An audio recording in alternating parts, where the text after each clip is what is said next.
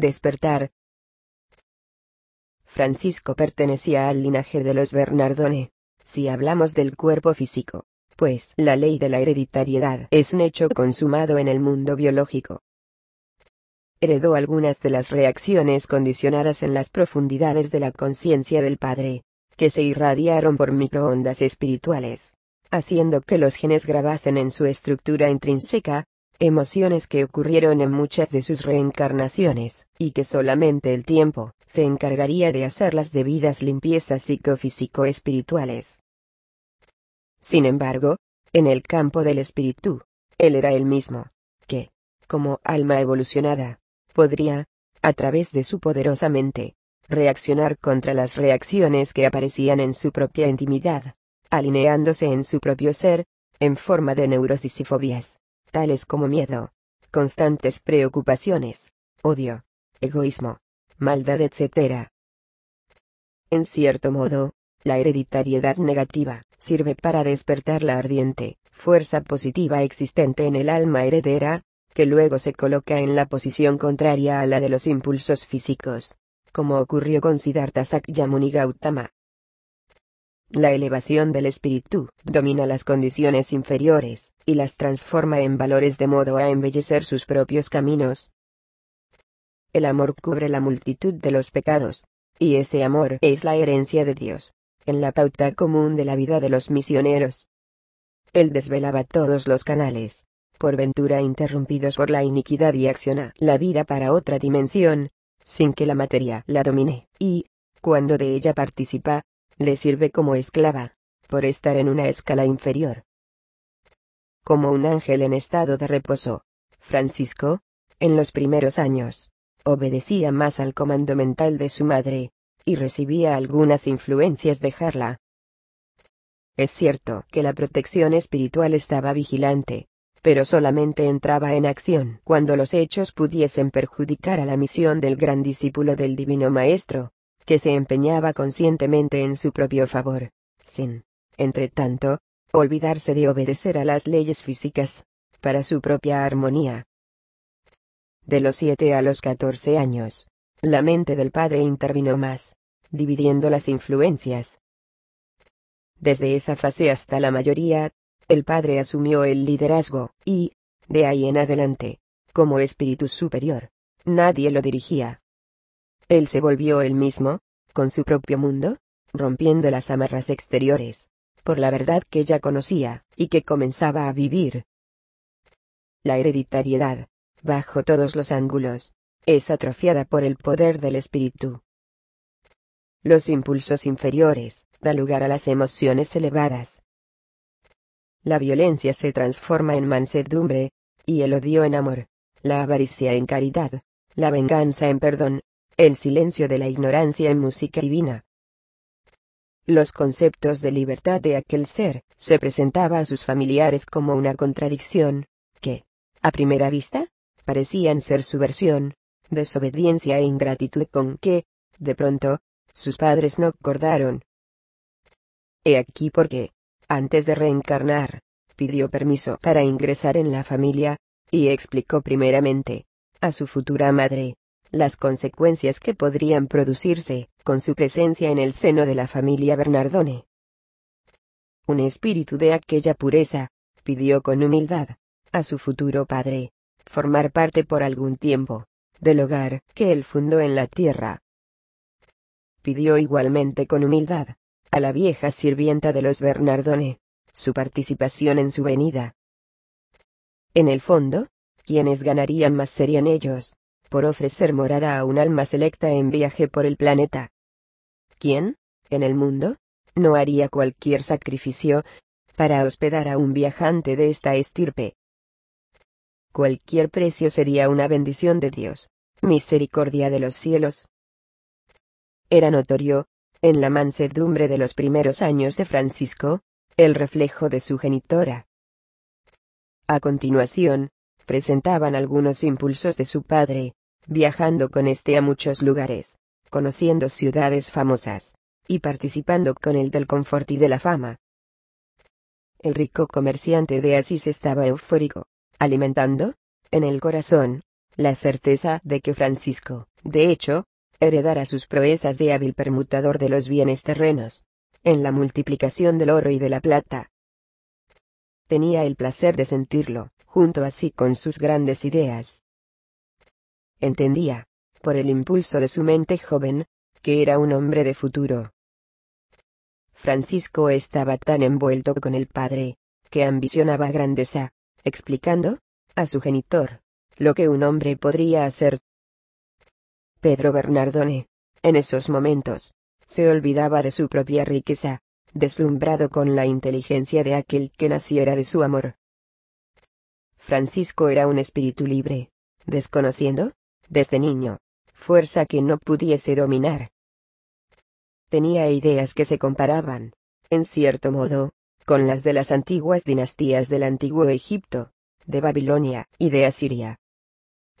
Era, por naturaleza, un poeta de las estrellas, y, de vez en cuando, su padre lo sorprendía mirándolas, meditando una filosofía que solamente entiende el corazón. Se encantaba con los pájaros, y admiraba a los peces y los árboles. Luego se dio a los convites de sus colegas de la misma edad, y se hizo un gran cantante de serenatas en las calles de Asís.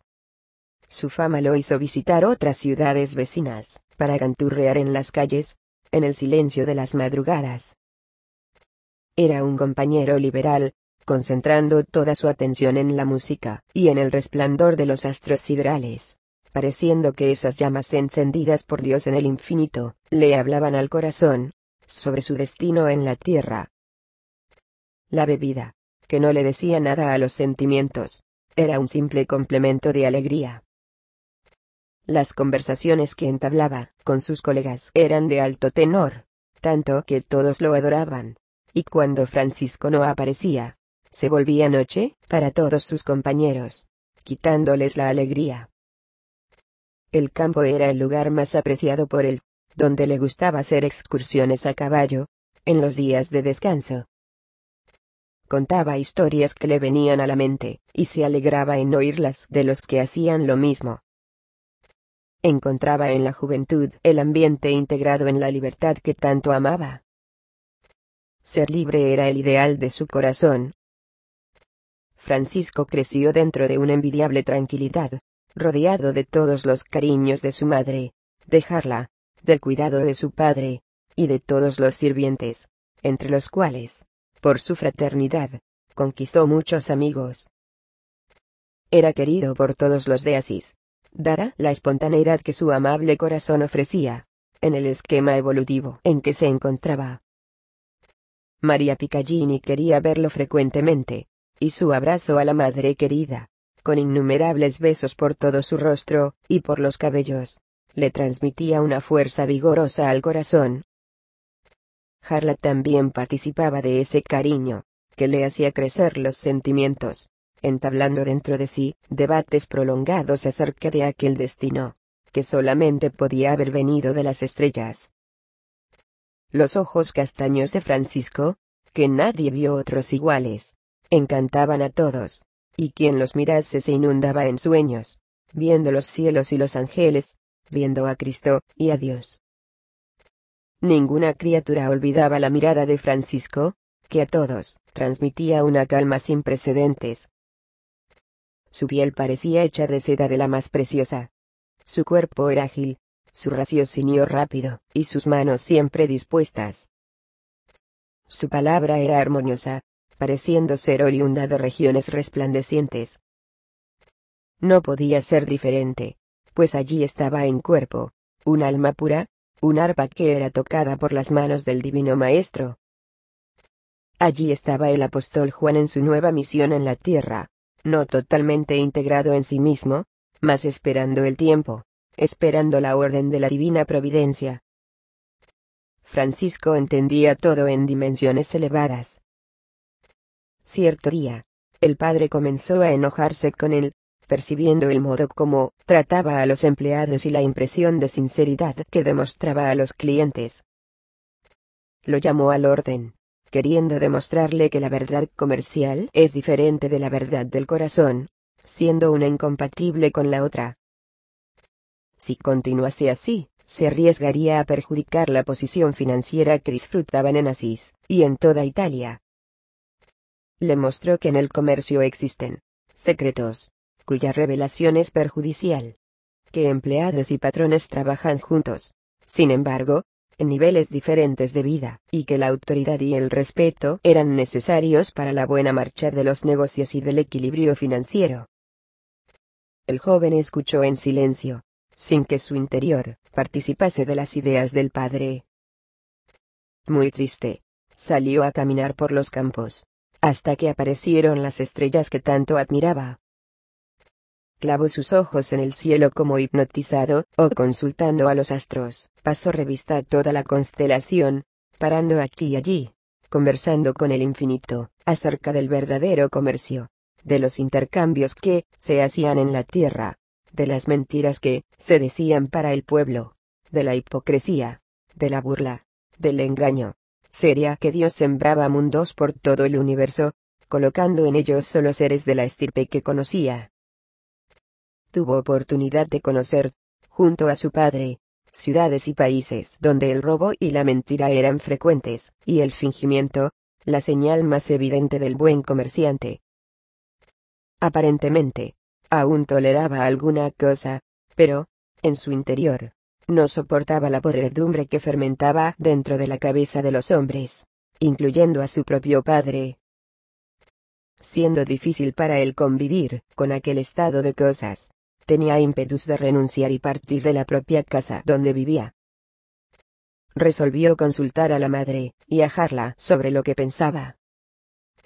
Sin duda alguna, Dios no aprobaba aquellas prácticas. Sin duda, sus caminos eran otros.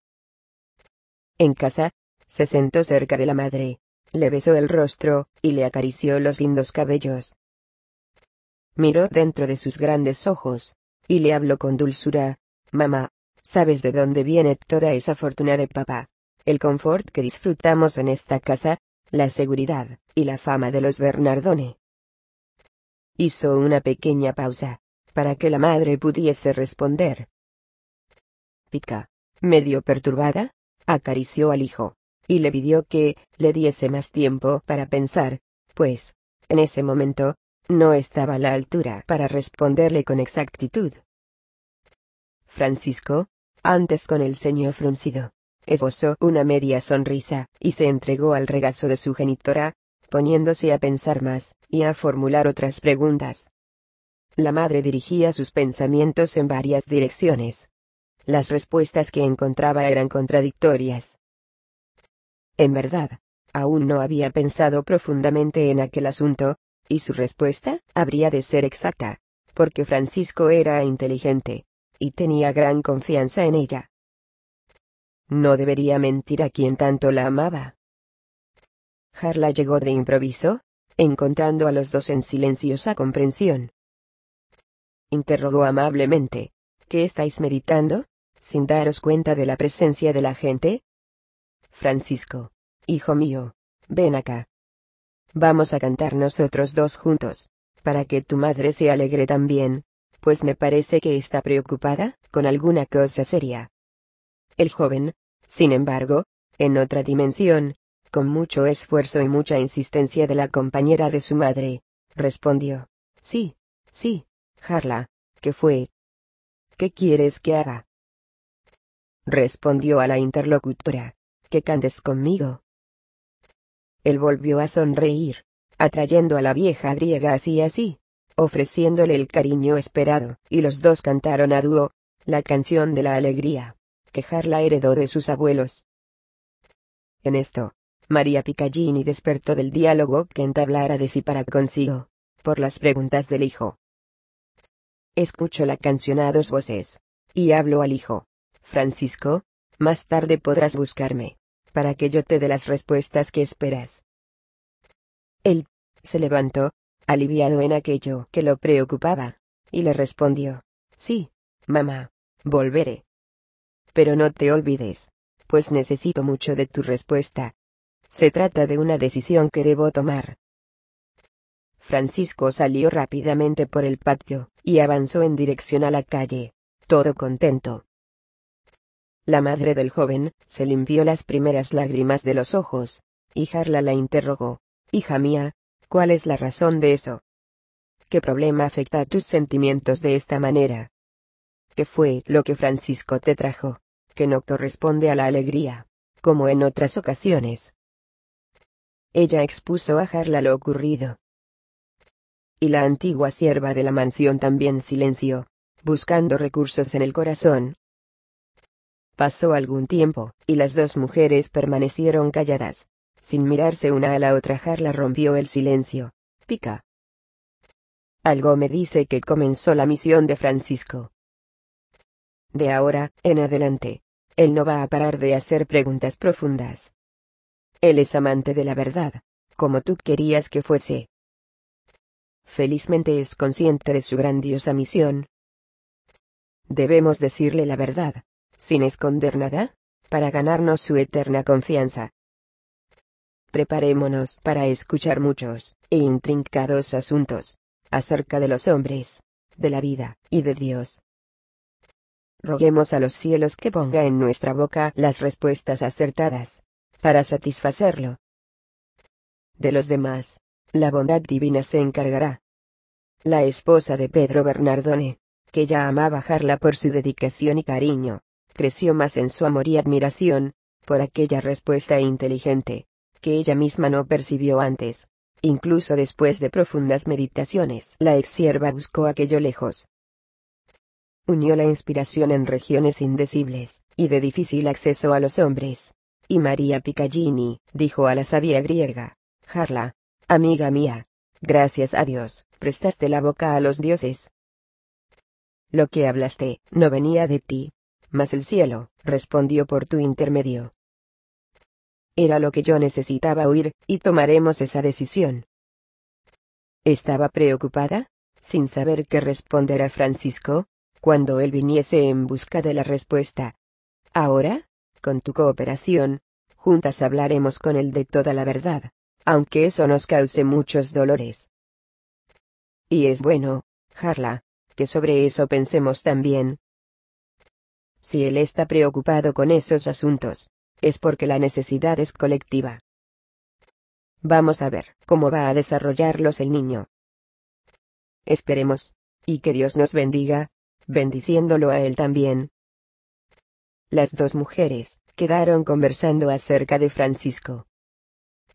Si la inteligencia del joven les daba mucha alegría, por otro lado, les traía enormes preocupaciones, pues por lo visto, era de deducirse que el primer conflicto sería con el propio padre.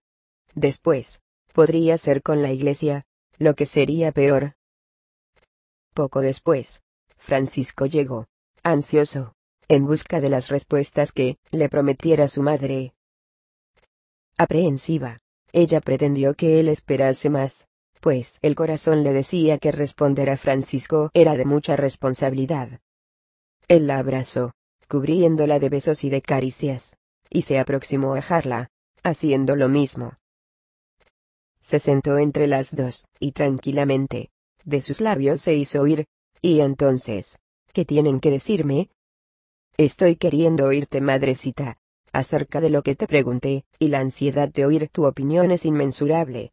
María Piccagini, emocionada, lo agarró con sus delicadas manos, y, como un tesoro precioso, colocó su cabeza en su regazo maternal.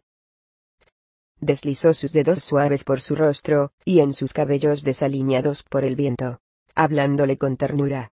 Francisco, hijo mío, no te dejes llevar demasiado por los acontecimientos. Lo que me preguntaste tiene mucho sentido en la pauta del corazón. No obstante, el comercio, en la tierra, aún está oprimido por la inteligencia, sin lo que, los hombres no conseguirían contenerlo. Nadie vive sin los intercambios, y esos deberán traer lucros compensadores, para que ellos se animen a trabajar, y a relacionarse unos con los otros.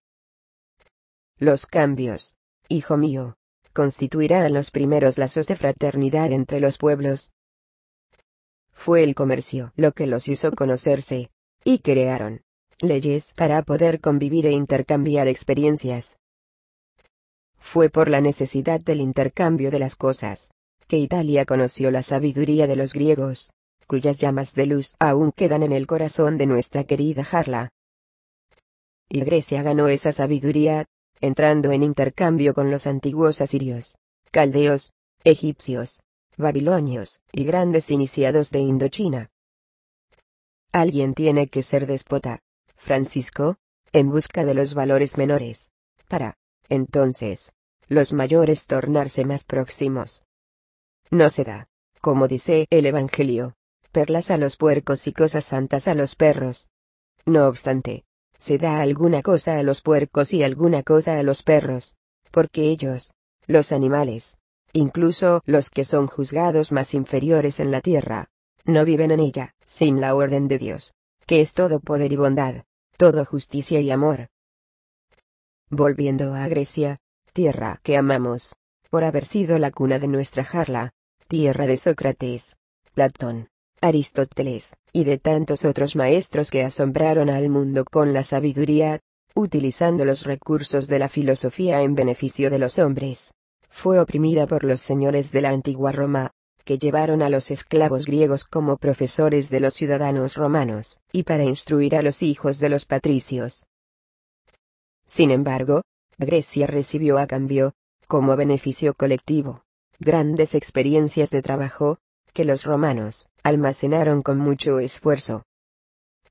Nadie en la vida recibe solamente, pues la ley no deja, e incluso, sin percibir, él también da. Es la compensación, pues la justicia de Dios nunca falta en los caminos de los hombres y de las cosas. La antigua filosofía venía siendo corrompida, en el seno del pueblo. Cuando un hijo presentaba tendencia para el don de conocer las cosas del alma, los padres se entristecían, pues eso, además de ser sinónimo de inercia, evidenciaba que él se encontraría entre los vagabundos de las letras.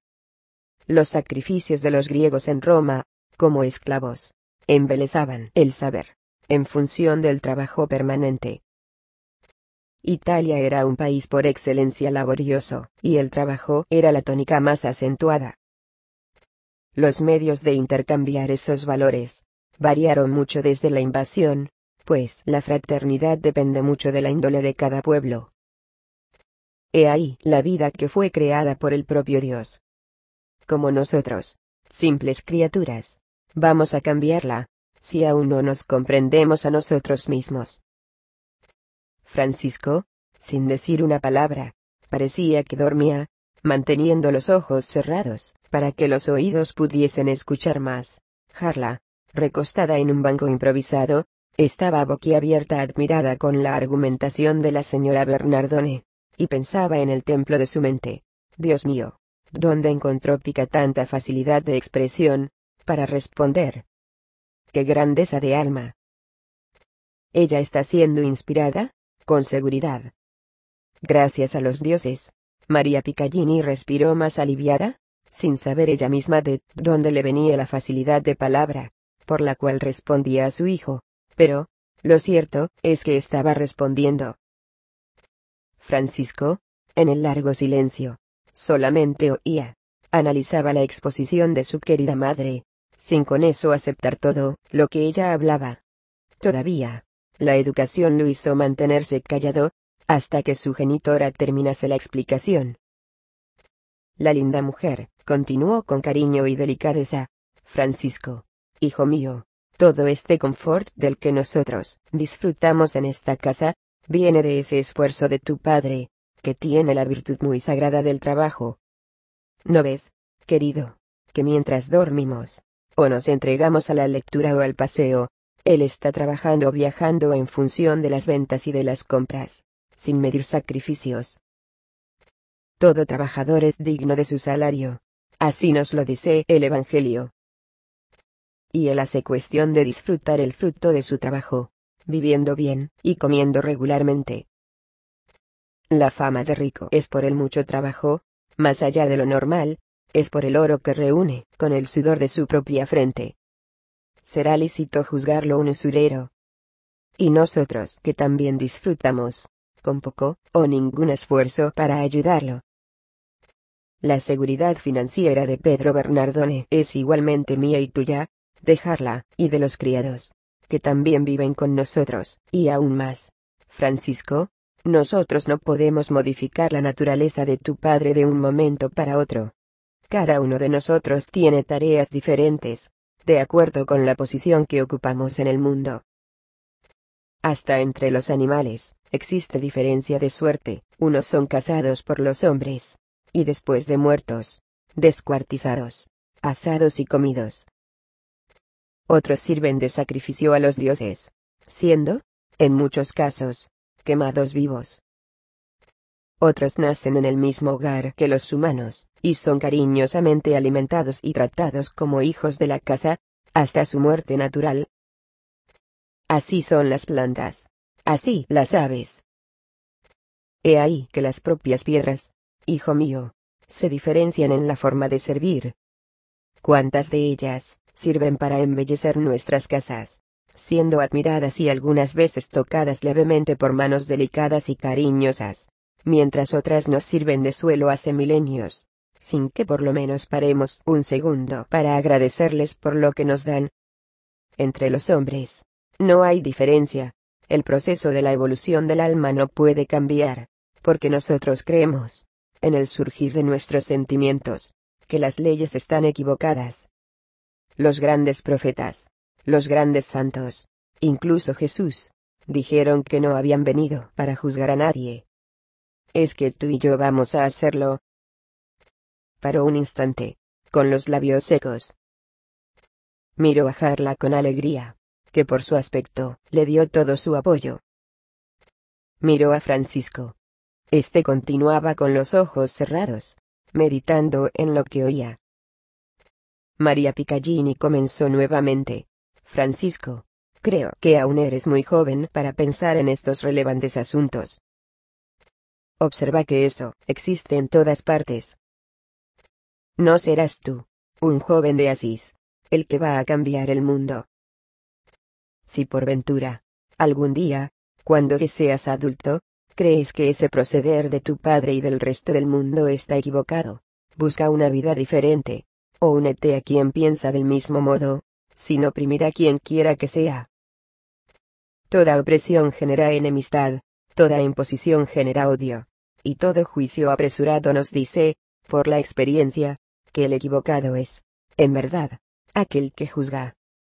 No quieras servir nunca de motivo de escándalos. Si naciste, sin interés por los bienes terrenos, no quieras obligar a otros a hacer lo mismo.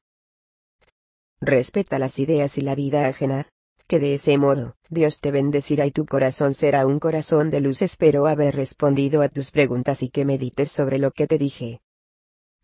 Como tú. Nuestra jarla está callada, solamente escuchando, y me gustaría tener su valiosa opinión acerca de lo que yo dije, y de lo que pienso. La ex sierva de los Bernardone salió de la meditación en que se encontraba. Suspiró profundamente. Sonrió dulcemente hablando con buen humor. Todo lo que dijiste, María, está compuesto de la más alta sabiduría. Que el cielo te conforte, y te proteja. Yo nada tengo que añadir, y aunque lo tuviese, no me siento digna de corregirte. Si alguna cosa yo pudiese hacer, sería solamente pedirle a Francisco que te escuchase. Sócrates ya hablaba hace casi dos mil años atrás que el primer impulso del alma noble, en el mundo, es querer arreglarlo de una sola vez. Pero el tiempo le mostraría el engaño, y ella pasará a componerse a sí misma. Creo, Pica, que Francisco debe aproximarse más a la realidad, pues su edad es testigo de muchos sueños. La vida no es tan fácil, del modo por el cual la juventud piensa que es. Los mejores profesores que a veces encontramos son los años que pesan en nuestros hombros. Yo creo que este joven de nuestro corazón va a aprender con más facilidad las leyes naturales, que nos dignifican la existencia. De cualquier modo dijo Harla, mirando al joven, que abría sus brillantes ojos, es bueno que respetes a tus padres, para que tengas años de paz en la tierra. Y volvió a repetir, Nunca está de más el respeto a los derechos ajenos. Francisco, ligeramente pálido, pero con una expresión alegre, se levantó y enlazó a las dos mujeres, una en cada brazo, distribuyendo besos entre ellas, que en el mismo instante encendieron los corazones de amor y ternura por el joven, y él proclamó con ternura y afecto, ambas sois, para mí, estrellas que Dios colocó en mi camino, fuentes de agua pura, para matar mi sed. Sois dos almas en las cuales podré encontrar seguridad. Sentí, mamá, la verdad en tus palabras. No sé si podré seguirlas, pero sé que hablabas con sabiduría superior a nuestras capacidades, y que alguien es capaz de probar todo eso, por el amor. Yo, en verdad, no sé lo que será de mí de unos días para acá. Algo dentro de mí me impulsa a tomar posiciones contrarias a aquellas en que se sitúan la mayoría de los hombres. Que Dios me ayude, para que yo no sea lapidado, o crucificado como Cristo, al que tanto amamos. No quiero innovar el mundo, ni a los hombres. Pero sí ambiciono difundir por la vida, la alegría pura, la amistad sincera, la fe sin cobardía, la piedad sin hipocresía, la caridad sin cambios, y el amor sin barreras. ¿Oíste bien, mamá? ¿Oíste bien, Harla? Esa es la voz que canta dentro de mi corazón. Vosotras, tengo la seguridad, de que me entenderéis, pero mi padre, no. Aunque yo no lo oprima, sería oprimido por él, pero eso no importa. Lo que me importa para mi destino, es servir a la causa de Dios, que es la misma causa de Jesús. No tengo edad, como dijiste, para tanto.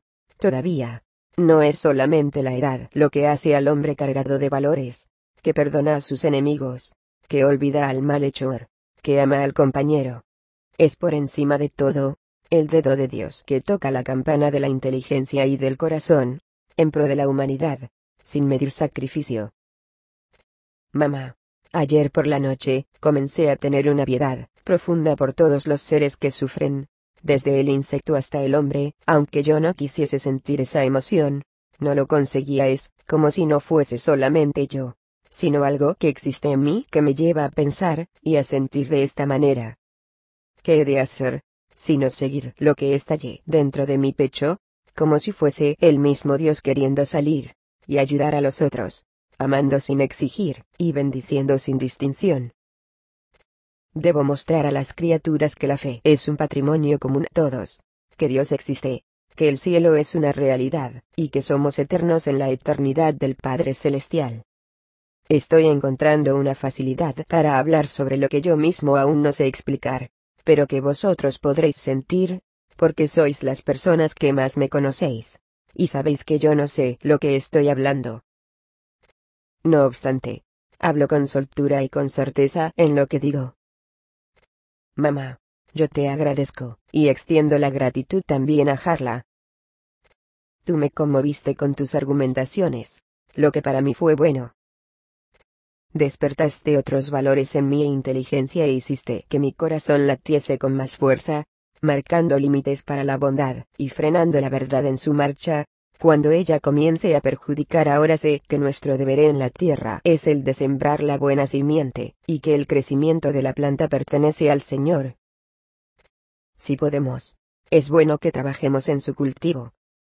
Voy a intentar hacerlo mejor que un hombre de bien puede hacer, y en esta noche, incluso voy a pedir a Dios, y a Cristo que me inspiren, para que el buen proceder me envuelva.